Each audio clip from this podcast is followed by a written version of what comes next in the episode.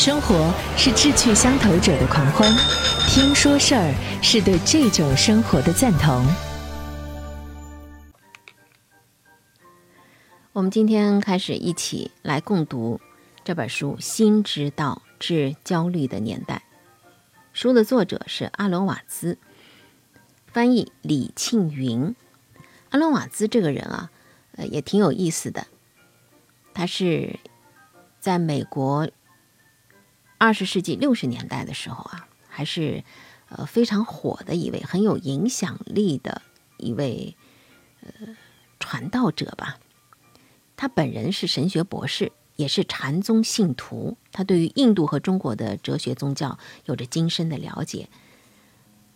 他有一个头衔叫“二十世纪最具原创性、最离经叛道的哲学家之一”。他出版过二十多部有关于哲学啊、宗教啊和心理学方面的著作，在美国几乎每一部都是畅销书。某种意义上来讲呢，他的影响力甚至超过了克里希那穆提。翻译李庆云为什么特别提到这位译者呢？呃，这位毕业于北京大学、美国华盛顿大学获得硕士学位的呃译者，他曾经执教于普林斯顿大学和纽约大学，并且呢，啊，他是把写作当做自己的终身事业的。因为现在很多的这个英译本的著作翻译非常重要，词不达意，往往会让我们理解上头更加产生一些迷惑。阿伦瓦茨在这本《心知道治焦虑的年代》这本书当中呢，我觉得他没有从很高深的理论上头去讲，他其实是一个非常适合当下的国人去，呃，通过阅读了解一些具体的认知上头可实践操作的一些方法，跟我们以前分享过的幸福之路有一点不一样的地方。那么。阿伦瓦茨的安心之道到底有哪些呢？我们今天不妨可以从这个译者的序当中啊，来看一下他对于阿伦瓦茨的安心之道的理解。如果阿伦瓦茨能够活到今天，看到我们的世界已经被看不见的网络所互联，看到人们通过智能手机、平板电脑。车载电视等等移动终端不断的接收着信息，看到视觉和听觉的刺激无休止的轰炸成为日常生活的常态的时候，看到我们对着一方屏幕就可以完成像看电影、买东西、工作、订外卖、打游戏、读书、聊天、通信等等越来越多的事情的时候，甚至往往同时可以完成好几件事情的时候，他应该不会对科技的进步和人类生活的变化感到特别的惊奇。但是，当然，在他的眼里，这样的变化会是一种异化。在一九五一年，他在《心知道》这本书当中警告过，说现代人产生幸福感的心理机制过分依赖于大脑，依赖于对于感官的剥削，而这会形成一个恶性循环。他的原话是这样写的：他必须要么生产出越来越多的欢乐，要么就垮台。他是拿来警醒。读者的现代人形象，是一个每时每刻都对手提收音机爱不释手的人，这就很容易让我们联想到六十年之后的现在，那些无时无地不低下头看手机的人，当然这其中也包括你和我在内。那么这些恶性循环是现代人拿来对抗生命中难以消解的不安全感和焦虑感的方法。就拿这个电脑终端来作为例子。我们一般都把网络时代带来的这一个崭新的生活方式，认为它是便捷的、放松的和休闲的。但是在阿隆瓦茨看来，这种做法无异于是饮鸩止渴，因为它的解决方法是制造出更多的欲望，而这个呢，将会导致不可逆的感官的钝化以及大脑的疲累。瓦茨没有简单的号召读者从外部刺激当中撤退。并回到自己的内心。他在指出现代人高度依赖大脑，大脑的欲望却因为它的模糊性和不确定性而难以变得真实的同时，他告诉读者说：“你要相信你身体的本能的智慧，并且把矛头指向了大脑听命于的那个自我意识，也就是我们每个人脑海当中的那一个我。瓦茨想让人们认识到，并不存在着一个固定不变的我，被称作是我的那个东西，实质上呢，是由持续变动当中的经历、感受、想法和感觉来构成的一股流。然而，因为这些经历包含着记忆，我们就有了我是一个固定不变的事物的印象。瓦茨指出说，我们心中非常固执的保有的那个我。是造成不安的和焦虑的罪魁祸首，而意识到这样一个我的虚幻性，则是通往解决之道的智慧。这个观点，也就是面对我们所处的这个焦虑的年代的时候给出的应对之策。当然，在这儿呢，我要对阿伦瓦茨的禅宗的思想背景做一个简单的介绍。如果不介绍，我们可能没有办法真正的理解他在这个书当中所持有的观点的核心。青年时期，瓦茨呢就引向了一个东方的精神哲学。那个时候，他参与伦敦的佛教会，他接触了当时一些著名的精神领域的作家和学者，比如说他和日本的铃木大佐的相遇，就是在那个时候的。虽然他自己说我是一个自学的人，但是呢。日后，他把自己出版于一九三六年的《禅的精神》称作是对铃木大佐早期著作的普及，并且他还为西方读者讲解禅的历史的《禅道》在这个书当中也是充满了对铃木大作作品的广泛的争议。在纽约，他跟随着日本的灵济宗的禅师佐佐木指月。这是瓦茨岳母的第二任丈夫，啊，跟着这位禅师去研习禅法。瓦茨他拒绝被任何一种思想框架框住自己的头脑，这或许也是他没有成为一个日本禅的僧人，也没有以居士的身份来继承佐佐木指月的衣钵的原因。相反呢，他去了美国的伊利诺伊州的一家英国圣公学系统的神学院。到那儿去研究基督教的教典、神学和教会的历史，这样他对于东西方的宗教和哲学融合起来了，也贯穿了他的求学和职业生涯。他的创作力非常丰沛，而那个时候呢，也正好是美国的垮掉派风靡的时代，所以他写了很多的书有关于这方面啊。他一直是不希望自己的头脑被框住的。好。那么他治焦虑的这个时代，到底写了些什么呢？心在当下，哎，这是他在这本书当中呢所阐述的一个呃特别重要的观点。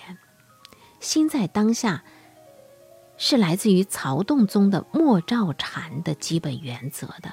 就是当下的一刻，就是生命的全部，也是非常契合于佛经，呃，佛教的《金刚经》的“因无所住而生其心”的核心的思想。在南宋的时候，慧开禅师写过《禅门公案集》，叫《无门关》，里面啊记录过这样的一个公案的故事。呃，当时中国禅宗的二祖神光慧可禅师跟这个达摩祖师第一次见面啊。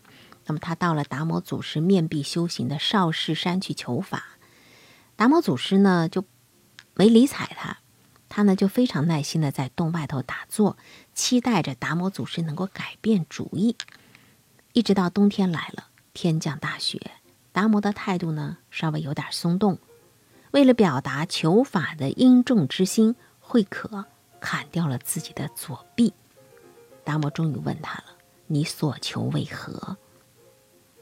慧可说：“我的心不安宁，请您为我安心。”达摩回答说：“把你的心拿到我的面前来，我来为你安心。”慧可说：“当我寻找我的心的时候，我找不到它。”达摩于是回答他：“我已经为你把心安好了。”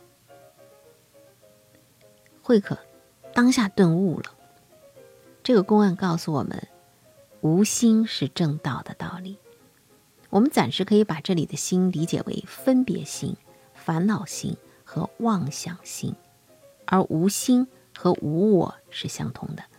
一旦放弃了用我们的妄心去分别事项和制造烦恼，我们就能够意识到我这种虚妄，烦恼就随之消失了。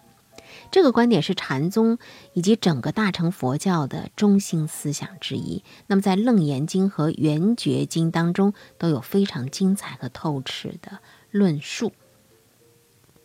在这本书当中讲心像一面镜子，其实就是他从中国的禅宗里头啊所悟到的一些道理。那好，我们用开场十分钟的时间，大致对阿伦瓦茨呢做一个初步的了解。心知道这本书呢，不但是解决不安全感和焦虑问题的终点，更是我们可以借着他的这个思路，而继续去探索禅法奥秘的一个起始点。不管你是否信佛教，或说禅宗，我们都有可能从中获益的。抛开宗教的说法，咱们不去说，单说生命本身，生命本身的这个历程。它已经是一场修行了。生活是志趣相投者的狂欢，听说事儿是对这种生活的赞同。第一章，焦虑的年代。你无法抓牢生活，就像你不能把一条河放在桶里带走。要是你试图把流动的水抓住并放到一个桶里，这只能够清楚地表明，你并不懂得流水的性质，而且你将会永远失望，因为水是不会在桶里面流动的。想拥有流水，你就必须放手，让它走，让它奔流起来。对生活和上帝而言也是如此。从所有外表的表象来看。我们的人生都只是一个和另一个永恒黑暗之间火花般的光，在这两个黑夜之中的间隔，也并不是没有乌云的白日，因为我们越是能够感受快乐，就越是容易受到痛苦的侵袭，而且不论在背景中还是在前景中，痛苦永远跟随着我们。相信世界上存在着比。表象更多的东西，相信我们是为了一个超越于此生的未来而生活。我们已经习惯于把我们的这种存在看作是值得的。一个人越是去研究那些针对政治和经济、艺术、哲学以及宗教问题所提出的尝试性解决方案。越会得出这样的印象：那些极富才华的人们，在试图将生命之水放进整洁恒定的包裹里这种不可能而且无关紧要的任务上，耗尽了他们的智慧。有很多原因使这一点对一个生活在今天的人尤为明显。现在我们关于历史，关于所有曾经被。扎紧却不出意外的开裂了的包裹，都已经了解的这么多了。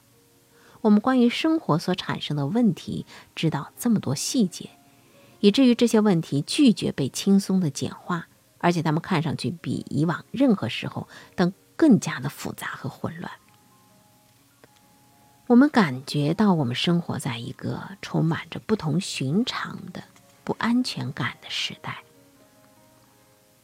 在过去的几百年中，有那么多悠久的传统，有关家庭的和社会的，有关政府的，有关经济秩序和宗教信仰的，都衰落了。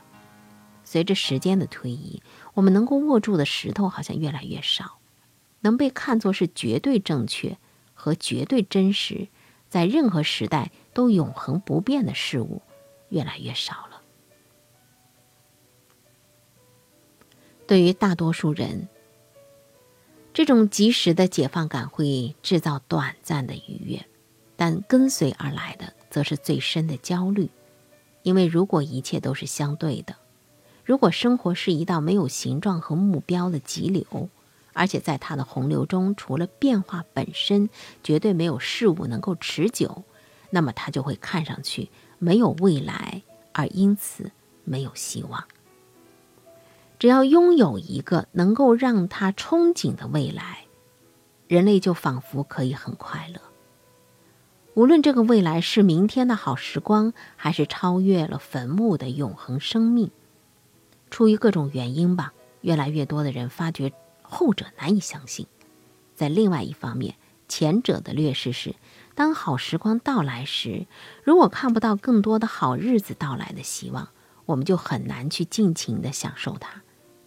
假使快乐总是依赖于一些我们期待将来会发生的事情，我们就是在追逐一缕永远抓不住的鬼火，直到未来以及我们自身都消失在死亡的深渊里。而事实上，我们的年代并不比以前其他的年代充满着更多的什么不安全感、贫穷、疾病、战争、变迁。死亡都不是什么新事物，在最好的时代里，安全感也只不过是短暂、似是而非的。然而，通过信仰灾祸不能够殃及的领域里那些不变的事物，比如说人的不灭的灵魂，统治着宇宙的永恒的律法，是有可能将人生的不安全感变得可以容忍的。现代教育所及之处。没有哪个社会阶层没在内部留下怀疑发酵的痕迹。不言而喻的是，在过去的这个世纪里，科学的权威已经在大众的想象里取代了宗教的权威，而且至少在涉及心灵方面的东西的时候，怀疑论已经变得比信仰更加普遍了。信仰的衰落是经由真诚的怀疑。从事科学和哲学的高度聪慧的那些人，认真大胆的思考而发生的，被对真相的热情和敬畏所推动，他们尝试着抛掉一厢情愿，去观看、理解和面对生活的原貌。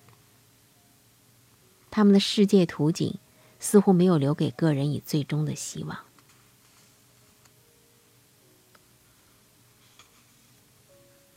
和物理学和相对论。固然已经摒弃了陈旧的唯物主义，可是他们今天给我们的宇宙观里，留给有关任何绝对目的或图景的想法的空间，甚至更少了。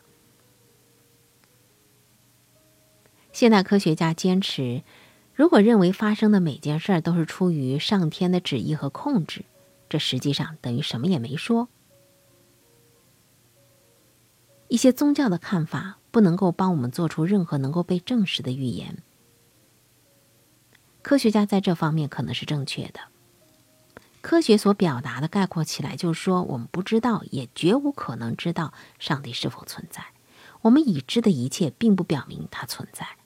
所有声称能够证明它存在的，都是缺少逻辑和意义的。这种诚实精神的直接结果，深深的令人不安，而且令人沮丧。在一些知识分子的圈中，大多数对于正统的回归都是这么的不可信了。当信仰永恒成为不可能，当只存在着它的可怜的替代物——信仰相信，人们便只好在随着时间而来的欢乐中找寻他们的快乐。一方面，人们会有一种焦虑，担心自己也许错过了什么；另外一方面，总是不得不追求那个永不会到来的明天里，在一个一切都必定分崩离析的世界，或许是能够实现美好的未来。在这种过程当中，人们产生了一种“这究竟有什么用”的疑问和情绪。因此，我们的年代是一个充满沮丧、焦虑、烦乱，甚至是兴奋剂成瘾的年代。我们必须在可能的时候想办法。抓住我们所能抓住的，并且在心里压抑我们的这种看法，就是整件事儿都是徒劳无意义的。我们称之为兴奋剂的，是我们的高生活标准，是一种剧烈而复杂的感官刺激。我们渴求着使注意力分散的消遣，由景观、声音、兴奋感和刺激构成的万花筒。在这个万花筒里头，必须在尽可能短的时间内塞进尽可能多的内容。为了保持这个标准，我们大多数人愿意忍受我们的生活。它在很大程度上由两件事构成：从事枯燥无味的工作以赚取收入，以及经由间歇的狂热而昂贵的物质享受来寻求沉闷中的解脱。这种间歇被认为是真正的生活，是必要的工作之恶所达成的真正的目的。我们猜想做这种事情的理由是可以养活一家人，继续做同样的事儿，并由此养活自己的后代。这并不是讽刺漫画，这是数以亿计的生命原原本本的现实。但是我们能做什么？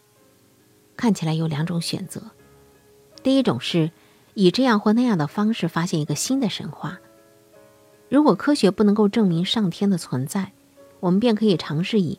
它毕竟可能存在这种极小的可能性为前提来生活和行动。第二种选择是坚定的尝试面对人生只是一个白痴所讲的故事这一个事实，然后在其中得到我们所能够得到的，让科学和技术在我们从虚无到虚无的人生旅途当中尽好的为我们服务。然而，作为解决办法，并不是只有这两种选择。我们可以承认批判性科学的一切不可知论，我们可以坦诚的承认，我们对于个人的不朽或对于任何绝对事物的信仰都没有科学基础。我们可以试图从信中抽离出来，听天由命的生活，不再做更多努力。由这个出发点，出现了另外一种生活的方式，它既不依赖于神话。也不需要绝望，但是它要求我们在平庸惯常的思维方式和感受方式中发起一场彻底的革命。刚才我们分享的是《心之道致焦虑的年代》的第一章。你没有办法抓牢生活，你想拥有，你就必须放手，让它走，这样水才会奔流。下一次我们要说说第二章。痛苦和时间，这就是人类的困境。